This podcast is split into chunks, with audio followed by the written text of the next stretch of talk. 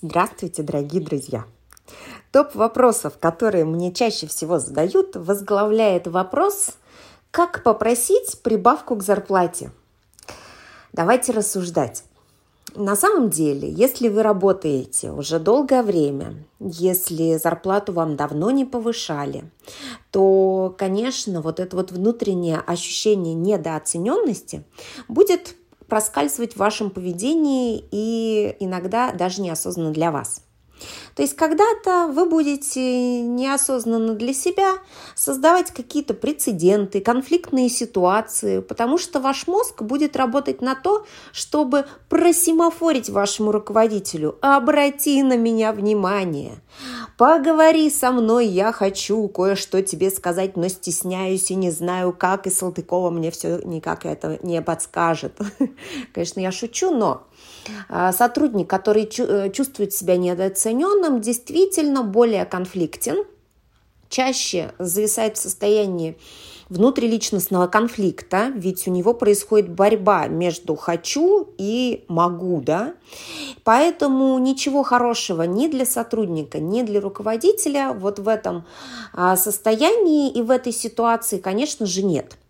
Давайте разбираться как же поступить, если вы хотите повышения зарплаты, ваш руководитель, вероятнее всего, совсем этого не хочет, его устраивает то, как вы работаете, его устраивают ваши результаты, и э, при этом как бы он заинтересован в том, чтобы вы оставались в компании, чтобы ему не приходилось на вашу позицию кого-либо искать, тратить время на адаптацию этого нового человека, доводить его до уровня экспертности такой, который владеете вы. То есть позицию руководителя тоже нужно понимать.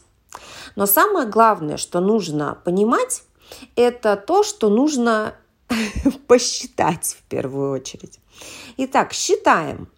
Можете ли вы рассчитывать на повышение зарплаты, исходя из того, что, как правило, сотрудник должен приносить компании ну, как минимум в три раза больше, чем он получает. Почему в три раза больше? Давайте считать. Если вы получаете зарплату примерно 30 тысяч рублей, то это совсем не значит, что компания тратит на вас 30 тысяч рублей. Компания из этой суммы тратит порядка 12%, а это около 10, даже 12 тысяч, на те налоги, которые отчисляются в пенсионный фонд, в социальные различные э, службы и так далее. А около 10 тысяч тратится в среднем на ваше рабочее место. Его же нужно арендовать, его нужно поддерживать в рабочем состоянии. Вам нужно освещение, нужно платить коммунальные услуги, нужно оплачивать уборщицу, тот же самый интернет, ту же самую телефонную связь и прочие различные расходные материалы, которые вы используете в своей работе, это еще примерно 10 тысяч рублей. И это как минимум. Плюс а, компания когда-то вас обучает, повышает квалификацию, а, тратит деньги на какие-то корпоративные мероприятия. Это в среднем, если считать, как говорится, среднюю температуру по больнице, еще 10 тысяч рублей. То есть уже 60 тысяч с учетом вашей зарплаты и всех вот этих вот расходов компания на вас потратила. И для того, чтобы эти 60 тысяч каким-то образом компенсировать, сотрудник должен зарабатывать хотя бы две эти суммы. Да? То есть это 120 тысяч рублей, которые вы должны приносить компании, чтобы она э, вас содержала себе не в ноль или не в минус.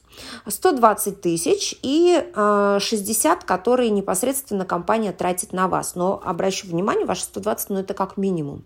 Теперь давайте подумаем, приносите ли вы компании 180 тысяч в месяц, 120 плюс 60.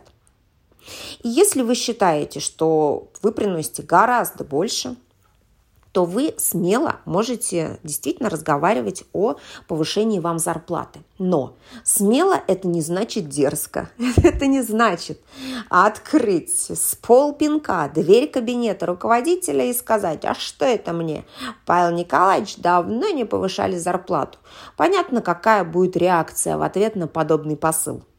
Поэтому давайте мы с вами будем действовать грамотно, не уходить в позицию детскую, когда мы начинаем капризничать, когда мы начинаем, создавая конфликты, транслировать, да, я еще за свои деньги, еще должен делать то-то, еще за Павла Петровича, еще за Наталью Михайловну. А, и по- по-разному очень смешным таким детским образом нюнячить о повышении зарплаты. Это, конечно, крайность и крайность неправильная. Давайте все-таки действовать из взрослой позиции, обращаясь к руководителю как к взрослому тоже. И в этом случае наша с вами, конечно, а, такая более эффективная модель поведения – это задать вопрос. Там, например, сказать, босс, а что я могу сделать для того, чтобы повлиять на повышение своей зарплаты? Как я могу заработать больше для того, чтобы мой финансовый а, вот этот вот э, там прирост э, меня порадовал.